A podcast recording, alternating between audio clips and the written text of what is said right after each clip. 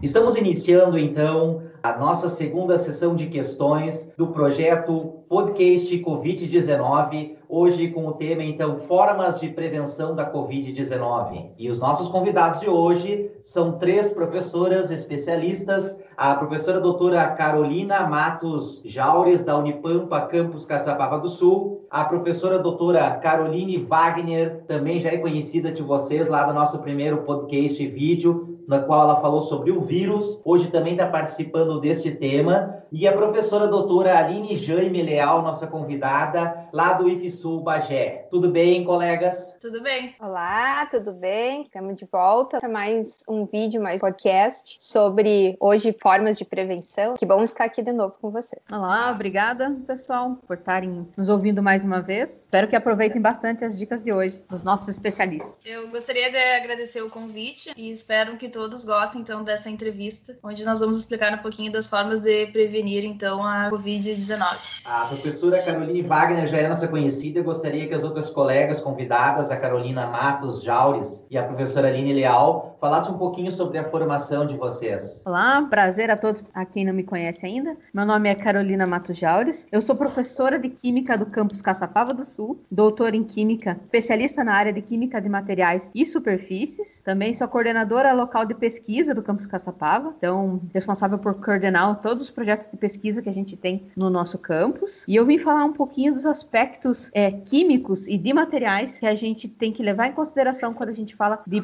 proteção contra o coronavírus. Eu sou, a, então, a Aline, né, professora Aline, sou professora de Biologia no IFSU Campus Bagé. Eu tenho mestrado em Microbiologia Agrícola e eu tenho doutorado em Educação e Ciências. Eu vou falar um pouco mais da parte microbiológica mesmo, né? a estrutura do vírus, como ele se comporta. Então vamos dar início ao nossa, nosso primeiro bloco de perguntas. São questões que surgiram da comunidade, nós estamos questionando a comunidade local regional e aí nós levantamos algumas questões. A primeira questão então aqui é quais são as formas mais eficientes de eliminar o coronavírus, professoras? Olá, Rafael. Então, formas eficientes de eliminar, né, o coronavírus. A gente pensa em eliminar do nosso convívio aqui, não eliminar ele em forma de transmissão nível de pandemia, que isso é uma coisa que eu acho que todo mundo gostaria, cientistas estão pesquisando. Mas pensando no nosso dia a dia, formas eficientes de não ter contato com ele ou evitar de desenvolver a doença, que é o COVID-19. Então, a primeira regra básica é lavar as mãos, lavar as mãos, lavar as mãos sempre. E a forma mais eficiente de lavar e higienizar as mãos é com água e sabão. Não esquecendo que aquela lavagem de mão precisa chegar nas mãos, toda, toda a mão, nos dedos, nas partes de trás da mão, no dorso, na palma, na unha, alcançar o maior número de locais possíveis, então, com o sabão. Secar as mãos depois, existe aí uma recomendação de não ter um uso compartilhado de toalhas, então o mais eficiente seria ou secar num papel ou numa toalha mais individual. Além disso, outra forma de higienizar é utilizar então os produtos como álcool gel, e ele parece ser bastante eficiente, principalmente quando a gente pensa em higienizar não só as mãos, mas também chave, cartão de crédito, celular, enfim, coisas que a gente usa no dia a dia e acabam sendo tocadas várias vezes, podendo ter aí uma forma de transmissão do vírus. Então a higienização com esse tipo de produto, ela é bastante importante. No decorrer da entrevista a gente vai falar um pouquinho mais de mecanismo, como isso acontece, mas só de forma geral. Dentro de casa, água sanitária,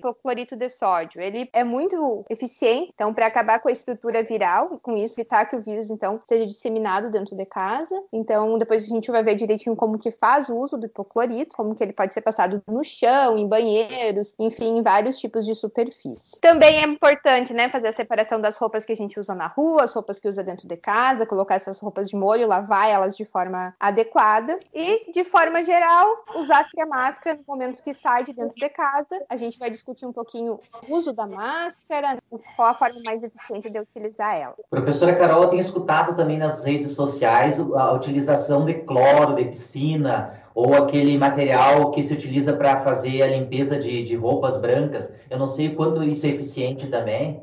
Então, Depois a gente vai falar um pouquinho mais detalhadamente dessas notícias que correm principalmente pelo WhatsApp, mas eu ressalto aqui já desde o começo. Porque utilizar materiais que ainda não foram testados eficácia são às vezes muitas vezes mais caro do que utilizar água e sabão, usar o próprio hipoclorito. Para que usar esse tipo de materiais se a gente tem de fácil acesso, baixo custo, esses outros tipos de materiais que já foram feitos testes, já foi comprovado que eles são capazes de eliminar o vírus. Mas enfim, no decorrer, os colegas vão conversar um pouquinho mais de mecanismos de ação e vão ressaltar isso. Por que não utilizar várias formas diferentes aí que vem pelo WhatsApp? Eu já vi até um enxágue bucal, por exemplo. Então não faria muito sentido a gente usar algo que é muito mais caro, que não tem comprovação se tem realmente efeito ou não, em vez de usar coisas simples que a gente tem no uso doméstico. Falou em lavar muito as mãos e usar o sabão, né? Mas e como é que esse sabão age no vírus? Eu fiz um desenho aqui, né, mostrando a estrutura do vírus. Então aqui a gente vai ter o coronavírus. Ele vai ser formado por uma membrana. Essa membrana ela é formada por lipídio. Lipídio é o que? É o nome científico para gordura. Inserido nesse, nessa membrana, a gente vai ter essas proteínas aqui. Existem outras, mas eu dei ênfase a essas proteínas aqui porque são elas que vão se ligar a receptores nas nossas células para que o vírus penetre então dentro da nossa célula. Qual seria então a ação, né? Aí dentro a gente vai ter então material genético e proteína protegendo ele. Qual seria a ação do sabão? Sabão. O sabão ele vai ser constituído então por uma parte que vai ser ligar a gordura e outra parte que vai se ligar à água. Nós chamamos isso de molécula anfipática. Quando ele faz isso, o que, que acontece? Ele vai se ligar nessa parte aqui, ó, que é formada por gordura, e ele vai destruir essa parte. Vai formar então várias quebras nessa parte aqui nessa membrana que é formada por gordura. Se o vírus perder toda essa camada aqui, ele vai perder também as proteínas que ligam ele às nossas células. Então, dessa forma, a gente destrói o vírus, por quê? Porque ele não é mais capaz de infectar uma célula nossa. Então, seria essa ação do sabão e de outros agentes, detergentes também, sobre o vírus. Professora, e o vinagre, né? A gente tem bastante em casa, as pessoas utilizam, eh, inclusive para lavar salada, para matar outras bactérias e vírus que possam ter no nosso meio. Ele é eficiente tanto quanto o álcool gel na proteger ou para matar esse vírus? O vinagre ele é muito utilizado principalmente para bactérias, porque as bactérias elas vão ser muito sensíveis ao pH ácido. Então, qualquer ácido fraco, como o vinagre, vai eliminar ou inibir o crescimento delas. Isso não acontece com o vírus. A estrutura de uma bactéria e do vírus ela é muito diferente. Então, o vinagre, por ser um ácido muito fraco, ele não tem uma ação, né, sobre o coronavírus, diferentemente das bactérias. Então, as pessoas, do modo geral, elas têm dificuldade de entender que os micro-organismos eles são de vários tipos. Nós temos bactérias, temos fungos, temos vírus, e como a estrutura deles é completamente diferente uma da outra, o que pode agir na bactéria não vai ter ação no vírus. Então, o álcool ele vai ser muito mais eficiente do que o vinagre. É, acho que essa é uma informação bastante importante, porque a gente vê nas redes sociais, no WhatsApp, as pessoas querendo usar o vinagre né, para tudo. Então, acho que essa é, informação que a professora traz é, é, é muito importante. Popularmente já se usa. Então, as pessoas acham que qualquer tipo de microorganismo vai ser destruído com a ação do vinagre. E qual é a relação que existe? Quem é melhor, o sabão ou a água sanitária nessa luta contra o coronavírus? Aí vai depender do que, que a gente está limpando. O sabão, ele vai ser muito bom quando a gente tem uma superfície que vai ter alguma matéria orgânica. Ou seja, aquela superfície, ela tá, vamos supor, com um resto de comida,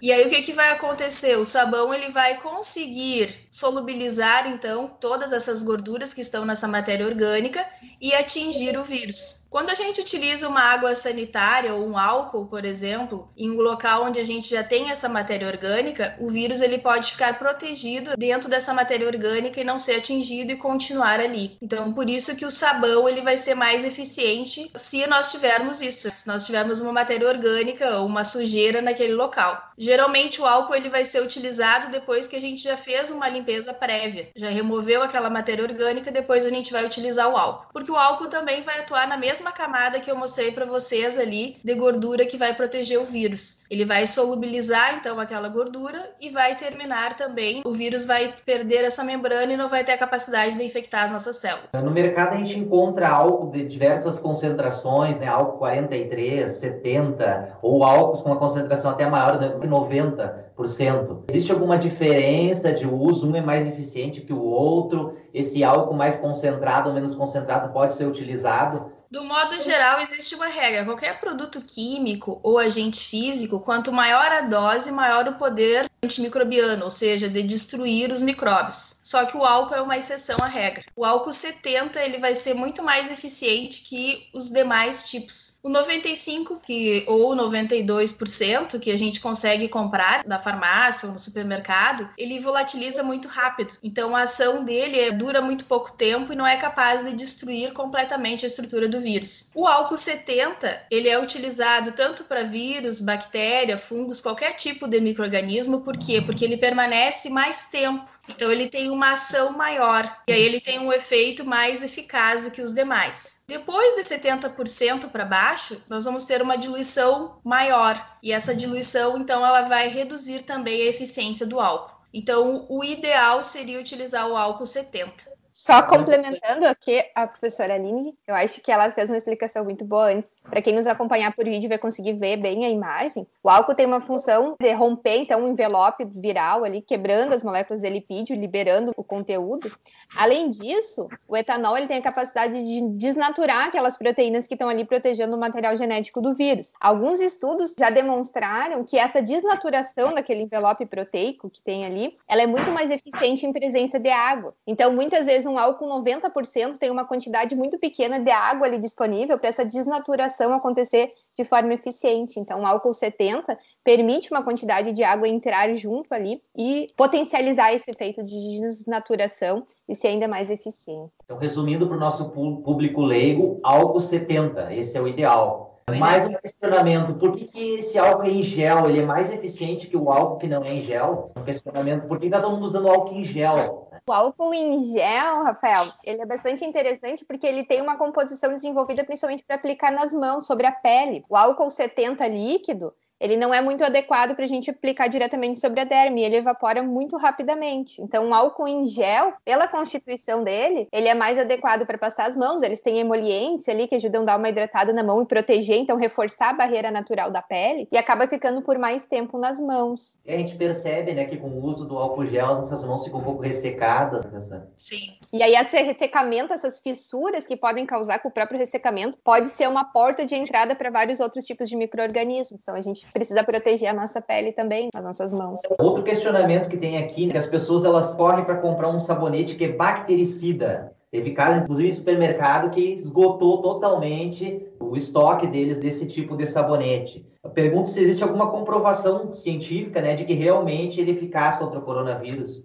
Não, não existe nenhuma comprovação científica. Na verdade, esses sabonetes bactericidas eles não têm muita diferença do sabonete normal, é, vai ser a mesma ação, vai atuar exatamente do mesmo jeito sobre a, essa camada de gordura que eu falei para vocês, que vai ser o envelope do vírus, não tem nenhuma diferença entre um e outro. Nem para as bactérias existe essa diferença. E quanto à, à sobrevivência desses vírus nas superfícies, nós temos difer diferentes superfícies no nosso meio. Hoje a gente tem muito plástico nos automóveis, então é um questionamento que pode surgir esses vírus, eles vivem em tempos diferentes, em superfícies diferentes. Qual é a importância da limpeza dessas superfícies? É muito importante a gente manter todo o nosso ambiente sempre limpo. Existem vários estudos, mas eles são preliminares por enquanto, com relação à sobrevivência do coronavírus. Plástico, ele pode durar até três dias, 72 horas no plástico. E lembrando que a sacola, por exemplo, do supermercado é feita de plástico. Vários materiais, a maioria dos materiais e alimentos que nós utilizamos, a embalagem é plástica. Quando chega as nossas compras do supermercado, a gente tem que higienizar utilizando o álcool 70. Então a gente pega um pano limpo, coloca álcool 70 e higieniza todos os nossos alimentos antes de guardá lo Acho que era isso. Não sei, você tem mais alguma, algum complemento? Essa é uma informação bastante importante que a professora traz, porque às vezes a gente vai no mercado, coloca luva, coloca máscara,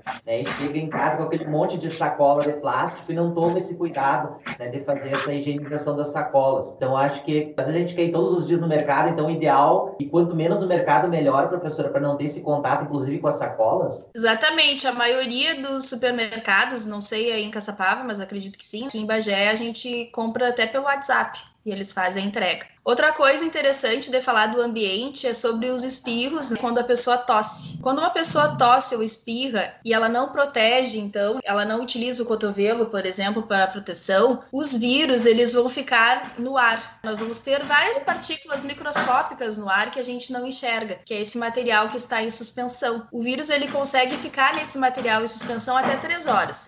Então, vamos supor que eu fui no supermercado, a pessoa ela espirrou ou tossiu, passo ali ali, passo naquele corredor ali, eu posso me contaminar então com o vírus que está em suspensão no ar. Por isso que o uso da máscara é muito importante. A máscara ela vai evitar que a gente se contamine então, principalmente por essa forma, ou seja, essas gotículas que vão ser expelidas durante o espirro e durante a tosse e que permanecem no ar. A gente pode pensar muitas vezes, ah, não tem ninguém aqui nesse ambiente, eu estou protegido. Mas se três horas antes uma pessoa espirrou ou tossiu ali, pode ser que o vírus esteja ali no ar e eu possa me contaminar a partir disso. Então, todos devem usar máscara, porque tenho ouvido falar nas redes sociais que só quem está doente, para não transmitir a doença, que deve usar máscara. Então, isso não é uma verdade, professor. Não, não, todos nós devemos usar máscara. Deveria ter ser um uso obrigatório. E quando tu sai para a rua e volta para casa, como é que deve ser feita a higienização da roupa, dos calçados? Outra coisa que eu estava pensando também, os pneus do, do, automóvel, quando transito na rua e entro na nossa garagem, é possível trazer esse, esse vírus para dentro da nossa residência a partir desses canais, como o pneu do carro, a roupa, o calçado? Bom, vamos conversar sobre isso um pouquinho por partes, né? Então, eu acho que a primeira coisa quando chega em casa, se a gente for um cidadão consciente, está preocupado com a própria saúde, a gente vai estar tá usando a máscara, né? Então, a gente chega em casa, retira de forma adequada essa máscara, né? Pelo elástico, não toca na face da máscara e coloca ela. Se é uma, uma máscara reutilizável, ela deve ser colocada de molho em solução de água e sabão. Se não, descarta numa sacolinha fechada e amarrada. Pense que no momento que você chega, um dos locais mais contaminados é a própria máscara, né? Que tá ali. Depois disso, retira a roupa, Coloca ela também de molho em local adequado, né? Se não vai conseguir lavar e pôr de molho na hora, também fica na sacola esperando. Banho para lavar o cabelo, né? Com shampoo, que é um sabão, né? Que vai então acabar rompendo lá e acabando com o vírus que está se tiver algum vírus em contato com o corpo. Não esquecer sempre de higienizar o material que está às mãos, né? Então você chegou em casa, pegou a chave com a mão, então precisa ser higienizado tudo que chega junto da rua, o celular, enfim. Os calçados, né? Tem vários trabalhos que falam um pouquinho sobre calçado, se o calçado pode levar o, o coronavírus ou não a quantidade de vírus que fica na sola do sapato, num artigo que eu vi, ela é bastante baixa, ela pode sim causar a entrada do vírus dentro de casa, mas ela é bem mais baixa do que outros objetos que a gente usa no dia a dia. Então, eu não li nada sobre o pneu do carro, mas imagino que deve ser mais ou menos da mesma forma que os calçados. Apesar de a gente ter várias prefeituras higienizando as ruas, para tentar, enfim, dar um, uma controlada maior, mas não seria uma porta tão grande assim de entrada. Mas o ideal é sempre tirar o calçado, deixar do lado de fora. E os carros, quando é prédio, fica na garagem, não é um problema maior, mas os carros dentro de casa, eles precisam ter uma atenção redobrada. Então, quando retirar o carro, passar o pano lá, uma solução desinfetante, como o próprio hipoclorito. Eu ouvi também, completando, que muita gente recomenda que lavar o pneu do carro com o álcool de posto, ou até mesmo lavar as mãos com álcool de posto. Ah, Isso não é nada recomendado, porque o álcool de posto, por mais que ele seja concentrado, e tem em torno de 90% de álcool, ele contém uma série de outras substâncias, outros aditivos que servem para melhorar o desempenho dele no motor. Só que é importante é, vocês saberem que essas substâncias são substâncias, é, muitas delas capazes de causar câncer, são tóxicas. Então, ao invés de você estar tá se protegendo, protegendo sua família, você vai poder estar tá se intoxicando, se machucando. Então, isso é um cuidado muito importante, é não usar de forma nenhuma álcool de poço. Isso, aqui de novo, né, Carol, para a gente falar para o pessoal, para que usar alguma coisa que ainda não foi testada, não se sabe assim tão quanto pode ser benéfico e ao mesmo tempo está colocando a saúde em risco. É muito mais fácil, muito mais acessível. A gente tem ali a água sanitária em casa, tem água e sabão, então não tem água sanitária, pega sabão, água, varre lá, passa no piso, né, que seria muito mais eficiente e não está se expondo a riscos desnecessários, além do próprio coronavírus. E é muito mais barato, né? Nessa muito época mais barato. de crise, a gente tem que se preocupar com o bolso também. Bem mais barato usar uma água sanitária, boa e velha que boa, cândida, como alguns chamam. O sabãozinho, pode ser um sabão mais simples que for. Não precisa ser um sabão super complexo. Aquele detergente, aquele sabão em pedra, aquele sabão caseiro é super eficiente para matar o vírus. Só que tem que ter um outro cuidado. Muitas vezes a gente está recebendo no WhatsApp, vendo no Facebook soluções mágicas, aquelas misturinhas caseiras. Então, isso daí, para um químico, até um, um, assassinato, né? Algo muito perigoso. Porque muitas vezes a gente faz aquela mistura mágica. Ah, vou misturar um pouco de pinho, vou misturar um pouco de sabão em pó. Isso daí pode ser extremamente perigoso. Nem mesmo os químicos que têm uma formação para fazer diferentes formulações, eles fazem isso na sua própria casa, porque muitas vezes a gente não conhece qual é a formulação de um produto com outro. Quando a gente mistura, pode gerar gases. Esses gases podem danificar é, as nossas vias respiratórias, podem intoxicar nossos animais de estimação, nossos filhos, o pessoal dentro de casa, pode se tornar algo muito mais perigoso. Então, uma coisa que tem se notado é que o pessoal preocupado em fazer uma higienização contra o coronavírus tem se intoxicado e tem causado muitos acidentes domésticos buscando essas alternativas mágicas de limpeza. Então, muito cuidado, pessoal, nada de, de fazer soluções, misturas super incríveis, super mágicas que a gente olha, suspeitem, é, perguntem se você pode misturar uma coisa ou outra. Na verdade, nem misturem. Use o bom e velho sabão e a, e a nossa água sanitária, que já está ótimo para fazer desinfecção contra esse vírus. Resumindo, então, professoras, não é para inventar muita coisa, usar álcool de pulsa de gasolina, inventar a fórmula mágica. É álcool gel 70, sabão, alvejante. Muito cuidado nesses procedimentos quando volta do mercado para entrar em casa. Eu acho que se o pessoal fizer isso, tomar consciência, consegue rapidamente contornar é, e ajudar a baixar essa, achatar essa curva. É, nos uh, colocar em segurança, nós e nossas famílias. Passando então para o segundo bloco de questões, que eu acho que é uma outra coisa também que tem bastante dúvida e que surge bastante questionamentos na internet, nos nossos meios de comunicação, são as máscaras. Está todo mundo comprando máscara, fazendo máscara, e é máscara de TNT, máscara de tecido. Vamos discutir um pouquinho, o que, que é mais eficiente. Essas máscaras vão ajudar a proteger? Que tipo de máscara é mais eficiente, professora? Para a gente falar um pouquinho da proteção das máscaras, eu vou retomar uma questão muito importante, que é as formas de transmissão do coronavírus entre as pessoas. Então, a gente tem aí a questão do aperto de mão como uma forma de transmissão, as gotículas de saliva, espirro, tosse, catarro. São os principais meios pelos quais o vírus vai estar de uma forma ativa e chega em contato entre as pessoas. Vou destacar três aqui, que é a gotícula de saliva, a tosse e o espirro, como um dos principais formas de se propagar o coronavírus quando a gente não tem um contato mais próximo com as outras pessoas. Um trabalho feito recentemente pelo cientistas americanos, eles mostram que quando a gente fala, a gente é capaz de levantar uma nuvem de partículas muito pequenas, muito, muito pequenas mesmo, de em torno de um micrômetro, muito mais pequena do que o próprio espirro e a tosse,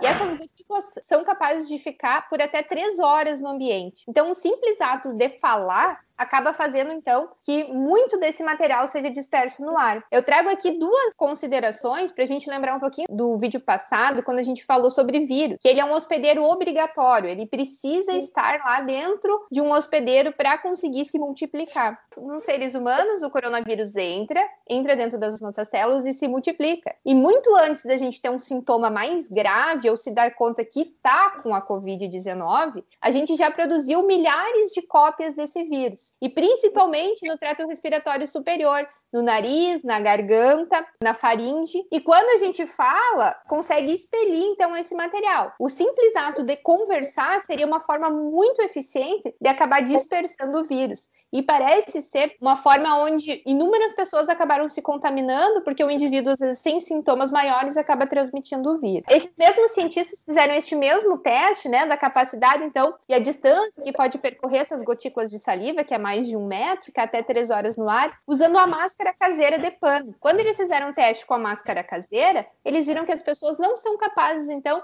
de dispersar essas gotículas de saliva. Uma forma bem simples, a própria máscara caseira parece ter uma eficiência muito boa aí em evitar a dispersão do vírus. Além disso, o próprio ácido de tossir, espirrar, a professora Aline já tinha comentado isso um pouquinho antes, que é a questão de que se eu não tomar cuidado na hora que eu vou tossir ou espirrar, eu posso dispersar esse material em vários locais, supermercado, ônibus, na rua, e esse espirro, essa tosse pode alcançar um alcance muito maior do que se previa inicialmente. Num primeiro momento, se imaginava que um espirro poderia chegar, levar partículas, material particulado, até 2 metros.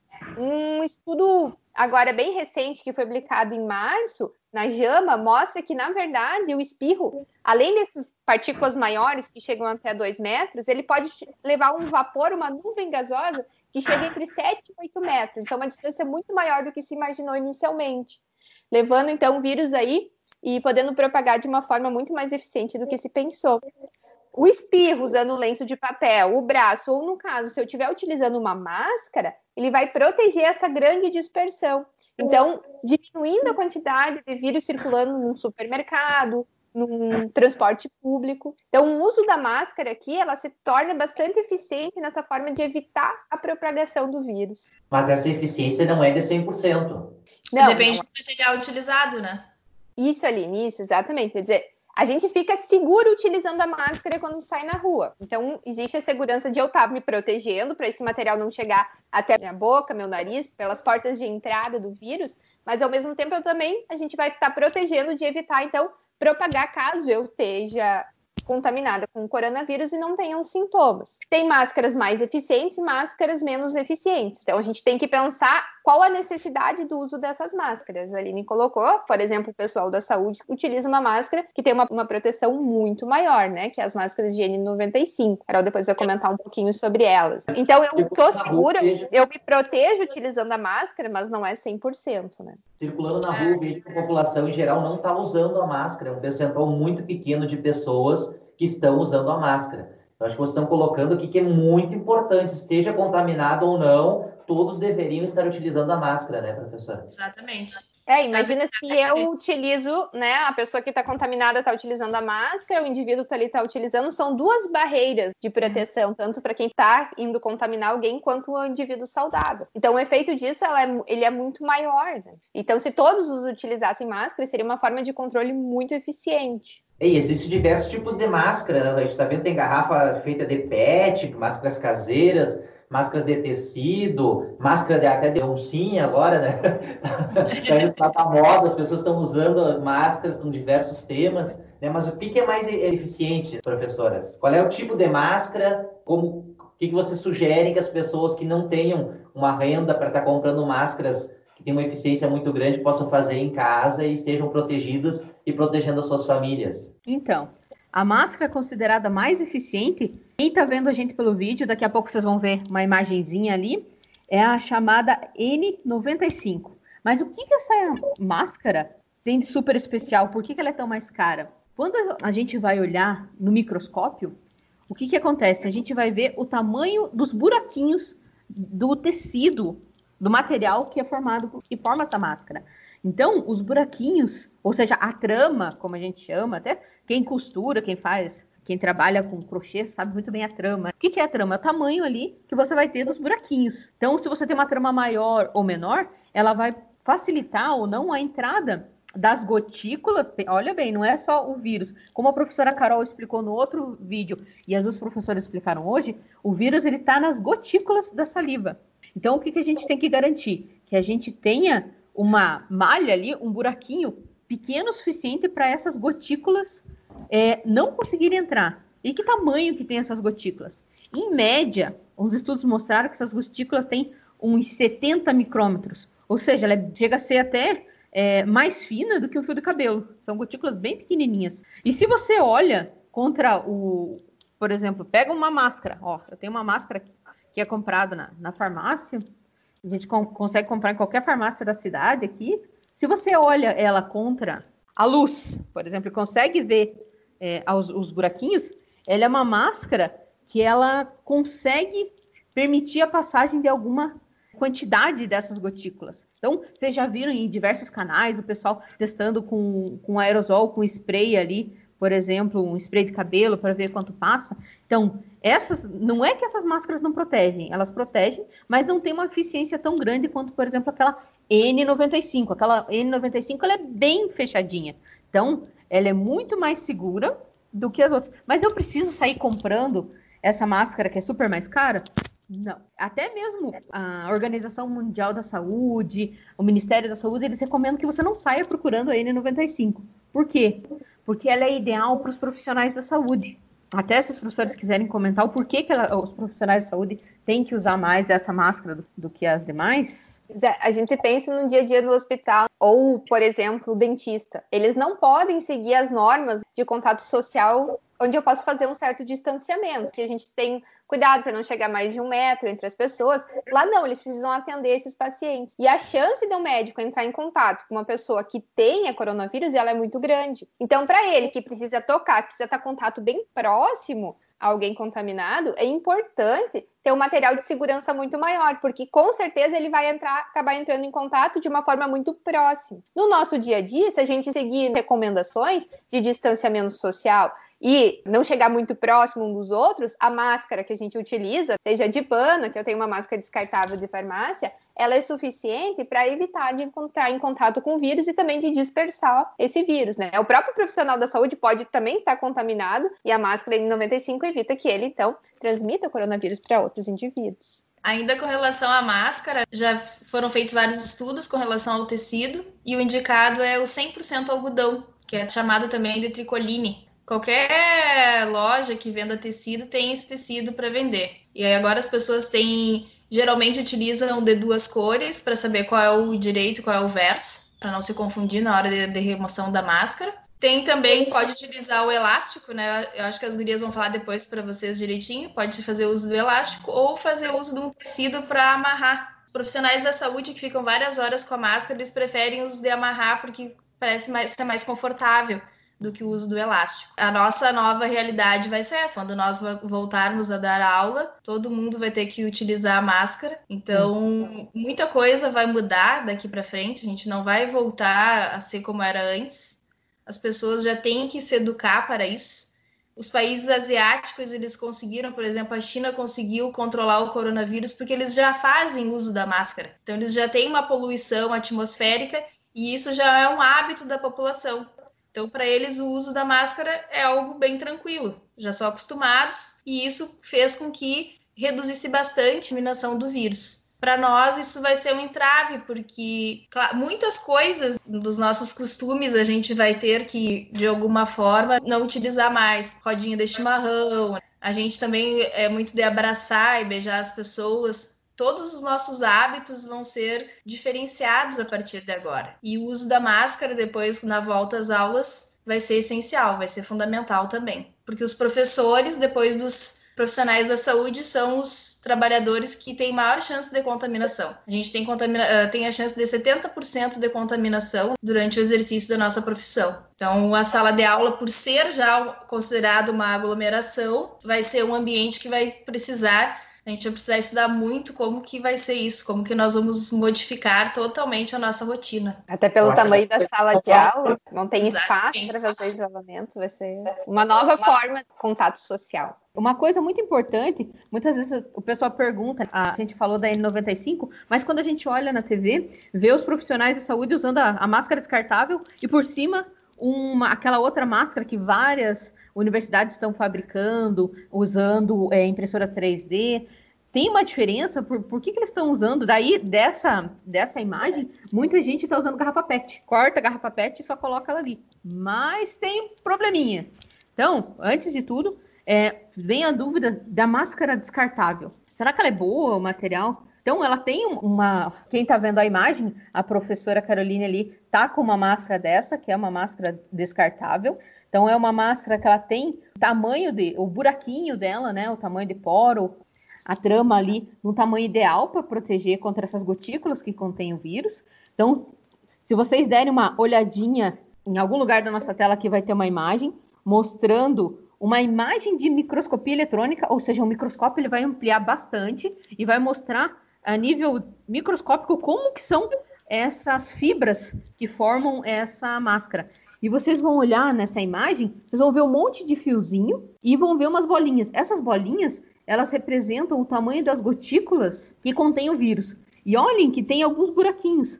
Mas observem que essas bolinhas são maiores que esses buraquinhos. Ou seja, a trama ela tem um tamanho suficiente para impedir que eh, esse vírus, essas gotículas contendo vírus, atravesse o papel e vá é, parar nas nossas vias respiratórias. Quando a gente pensa qual que é o melhor material, ah, mas eu não, não consegui, eu não encontro essa máscara descartável, não tenho, é muito caro ficar comprando porque o preço subiu bastante. Eu consegui comprar, minha comadre fez para mim, eu fiz em casa uma de algodão. Como que é, que é o ideal? Então aqui eu tenho um exemplo que eu comprei no comércio da cidade mesmo.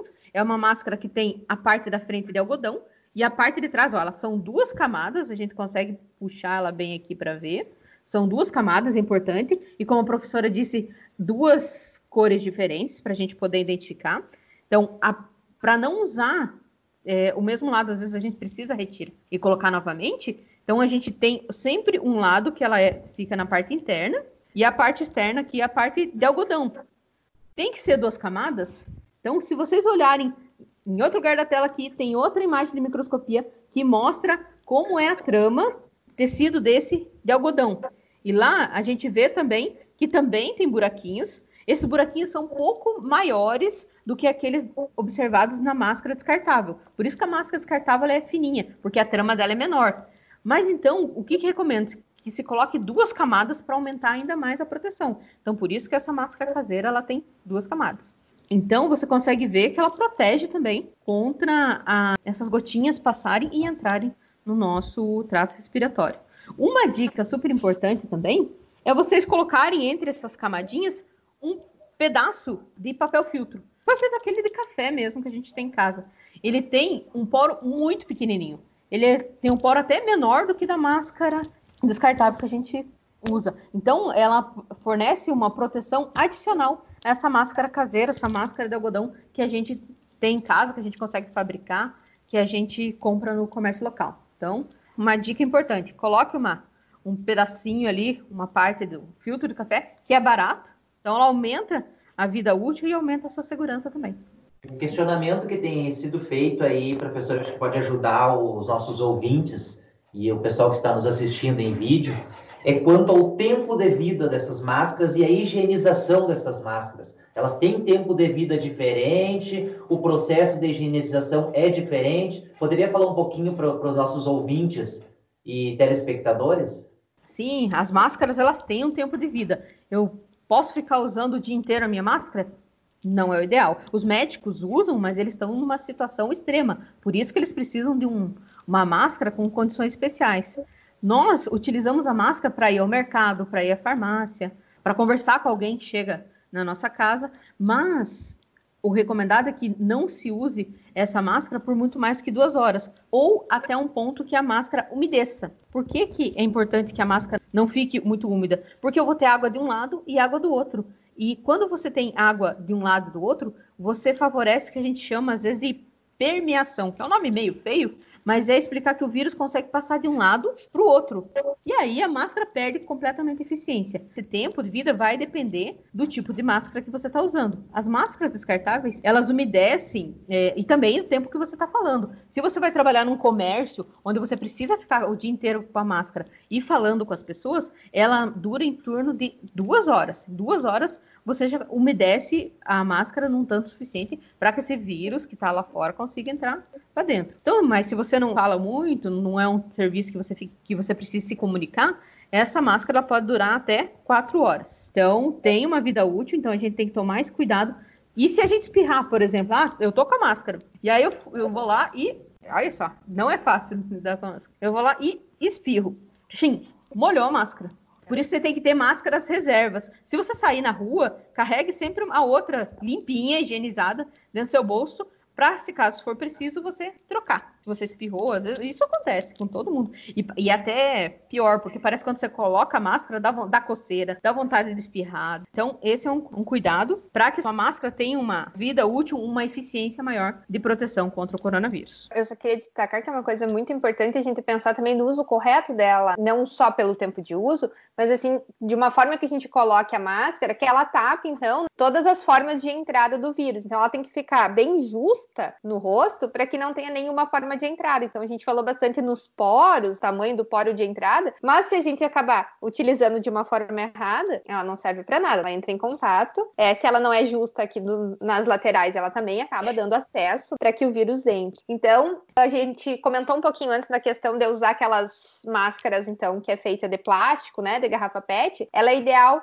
para se usar junto com uma máscara descartável ou de pano, porque ela vai ter essa proteção adicional de ser de plástico, ela é mais impermeável, ela permite que menos gotículas cheguem até o indivíduo. Então tu tem a proteção de ter uma máscara bem próxima, justa ao rosto, onde nada consegue entrar pelos orifícios laterais, mais aquela proteção da parte plástica que então ela é mais impermeável. Então uma proteção seria uma proteção adicional. Só ela, né, não tem como utilizar porque ela ficaria solta no rosto. Então dando acesso então para que o vírus entre nos diferentes locais.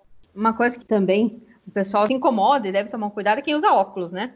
Colocar é. óculos e colocar a máscara é, às vezes se torna um desafio. É. Porque você coloca a máscara e dali a pouco a sua máscara ela tá totalmente embaçada. Então, uhum. uma dica, pessoal, é colocar às vezes um espanadrapozinho aqui ou prender com o próprio óculos, porque no tentar ajustar, você vai acabar, às vezes, colocando a mão nos seus olhos, é, pegando o vírus da máscara e trazendo para o seu rosto. Então, às vezes, utilizar a máscara de forma errada pode ser um problema muito maior. A grande parte da contaminação pode se dar pelo uso incorreto da máscara e não somente pela, pela exposição ou pela, pelas mãos sujas, né? É muito importante. A gente falou antes da higienização chave, cartão, né? Para quem usa óculos, a higienização do óculos também quando chega em casa. Uhum. Agora eu vi a Carol mostrando ali e eu me lembrei. Importantíssimo. Bom, então nós estamos chegando ao final desse nosso segundo podcast. Tá muito legal a discussão, professoras, mas eu quero fazer uma brincadeira e lançar um desafio para vocês agora, porque a pós-produção depois quer produzir alguns vídeos mais curtos, de em torno de dois minutos. Então, o meu desafio, a minha brincadeira para vocês é que cada uma de vocês fale em dois minutos o que, que seria, o que, que funciona, o que, que não funciona no combate ao vírus. Vamos começar então com a professora Caroline Wagner.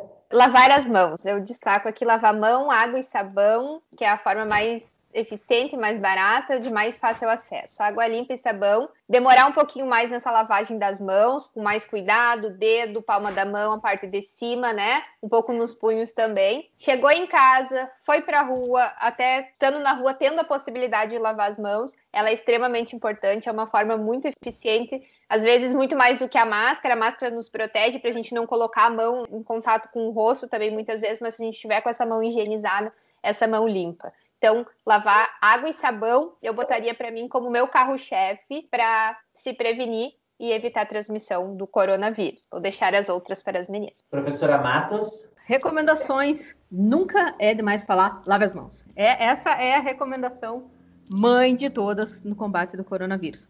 Se não tem água e sabão, álcool em gel. Álcool em gel, 70%. Nada, nada é lenda que dá para lavar a mão com bebida alcoólica, por mais forte que ela seja, com vodka. Isso daí, várias pessoas falaram, os próprios fabricantes de bebidas alcoólicas disseram, não é eficiente. Por quê? As bebidas alcoólicas, por exemplo, uma vodka, tem 40%. 40% não é o suficiente para matar um vírus. Enxaguante bucal, ah, mas é alcoólico. Não tem quantidade de álcool suficiente. Ah, eu ouvi falar que dá para utilizar o Vanish. O que, que é o Vanish? O Vanish é aquele alvejante sem cloro, aquele da embalagem cor-de-rosa. Posso usar? Pode, desde que você observe lá na embalagem que esteja escrito peróxido de hidrogênio. Peróxido de hidrogênio é o nosso velho conhecido água oxigenada. Aí vários estudos têm mostrado que a água oxigenada, numa concentração pequenininha de 0,1%, ela é eficiente também para matar. Então, você utilizar o, o, esse tipo de alvejante sem cloro, mas que contenha peróxido de hidrogênio, ela é super interessante para lavar as roupas, para higienização também de alguns ambientes dentro da casa, é algo que você cuidar. E eu, como química, digo: não faça as misturas mágicas. Você pode se machucar, pode acabar é, tendo um efeito pior do que o do corona, porque muitas vezes essas misturas elas levam à exposição de gases, levam até a explosão, que pode matar até mais do que o coronavírus. Então, cuidado, gente. A nossa convidada, a professora Aline Leal do IFSU, as minhas dicas vão ser comportamentais, tentar ao máximo, né, evitar sair de casa. Supermercado, se tiver um supermercado que você consiga fazer compras pelo telefone, que ele entregue a sua casa, faça isso. Evite ir na farmácia, evite sair de casa ao máximo nesse momento, quem puder, porque a gente vai estar colocando em segurança também os profissionais que nesse momento estão desempenhando os serviços essenciais que não podem parar para que a gente consiga se alimentar, ter medicamento, ter todos esses serviços essenciais na nossa sociedade. Então a gente precisa respeitar esses profissionais. E esse respeito é não sair de casa, quando sair de casa, fazer uso da máscara e começar também a se educar para mudar os seus hábitos. Eu sei que é muito difícil. Eu acho que a parte mais difícil para o brasileiro vai ser essa, porque nós vamos mudar completamente os nossos hábitos a partir de agora. E essa mudança vai ser uma mudança muito que vai ocorrer devagar. Não adianta a gente achar que vai mudar de uma hora para outra. A gente tem que estar se policiando o tempo inteiro, porque muitas coisas eram naturais para a gente e agora não são mais. Então, evitar também aglomerações, evitar e visitar as pessoas, ficar em casa mesmo.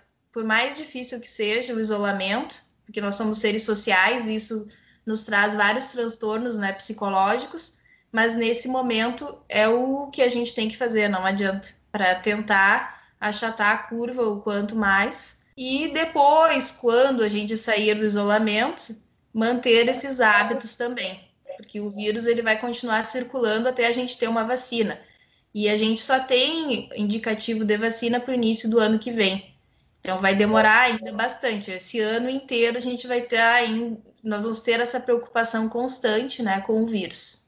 Obrigado, professoras. Foi uma entrevista maravilhosa. Estamos encerrando então o nosso podcast de hoje, no qual nós falamos sobre as formas de prevenção do Covid-19, com a participação das nossas colegas Carolina Matos, a professora Caroline Wagner e a nossa convidada Aline Leal. Fica aí então, pessoal, para a próxima semana nós vamos ter um novo podcast. Coloque as suas dúvidas ali nos nossos canais, no Castbox, no Spotify, uh, no canal do YouTube. Coloque suas dúvidas. A semana que vem estamos aguardando, então, todos os nossos ouvintes. Obrigado. Boa semana de trabalho. Um abração.